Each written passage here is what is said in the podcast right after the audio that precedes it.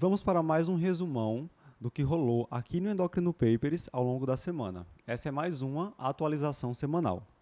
Bem, na segunda-feira, o Dr. Luciano Albuquerque publicou um texto no nosso site sobre o tratamento da hiperglicemia em pacientes hospitalizados com Covid-19.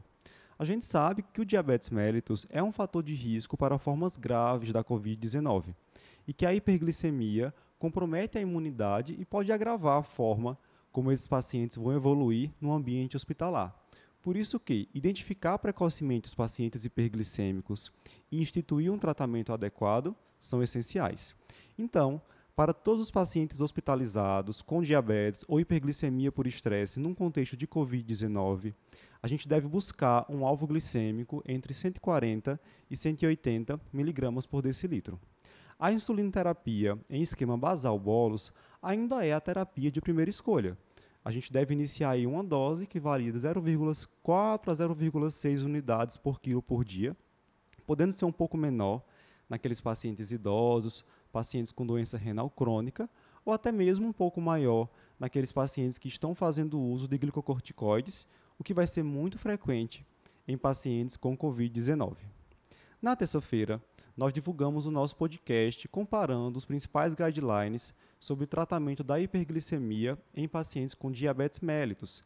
Lá a gente discute, por exemplo, a discussão se metformina ainda é ou não terapia de primeira escolha no paciente com diabetes mellitus tipo 2. A gente sabe que o novo guideline da ADA coloca que não necessariamente a gente tem que usar metformina como primeira medicação no paciente com DM2. Por outro lado, as diretrizes da SBD ainda colocam metformina como primeira opção, e a gente comenta melhor isso lá.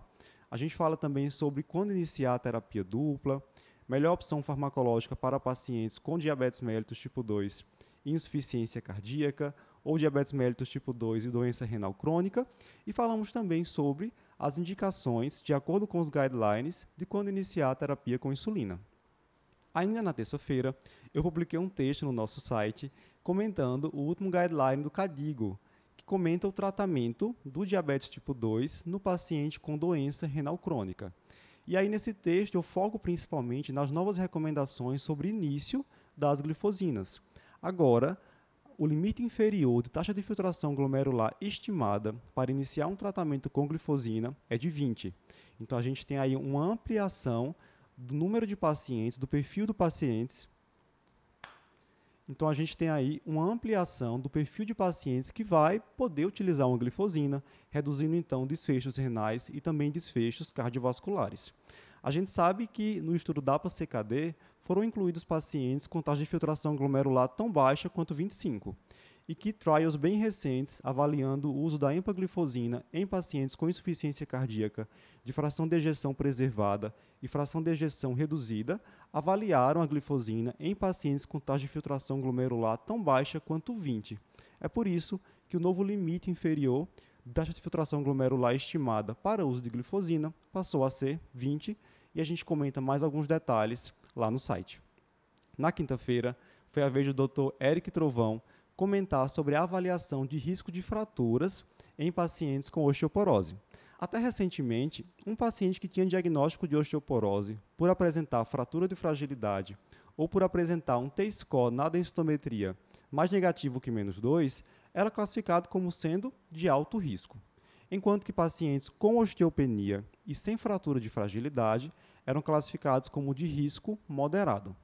Só que as diretrizes mais recentes da Endocrine Society e da Associação Americana de Endocrinologistas Clínicos propõem uma nova classificação, onde alguns pacientes podem ser classificados como de muito alto risco. A Endocrine Society sugere que aqueles pacientes que tiveram duas fraturas sejam classificados como de muito alto risco.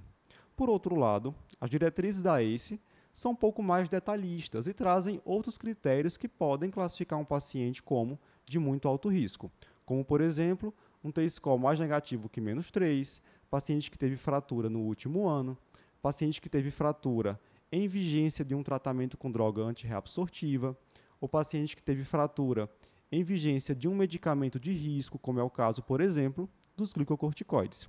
E aí lá no texto, o Dr. Eric comenta a importância de se fazer essa avaliação e essa nova classificação, porque esses pacientes que são classificados como de muito alto risco vão se beneficiar de um tratamento mais agressivo, uma terapia anabólica, por exemplo, com teriparatida e romosozumab.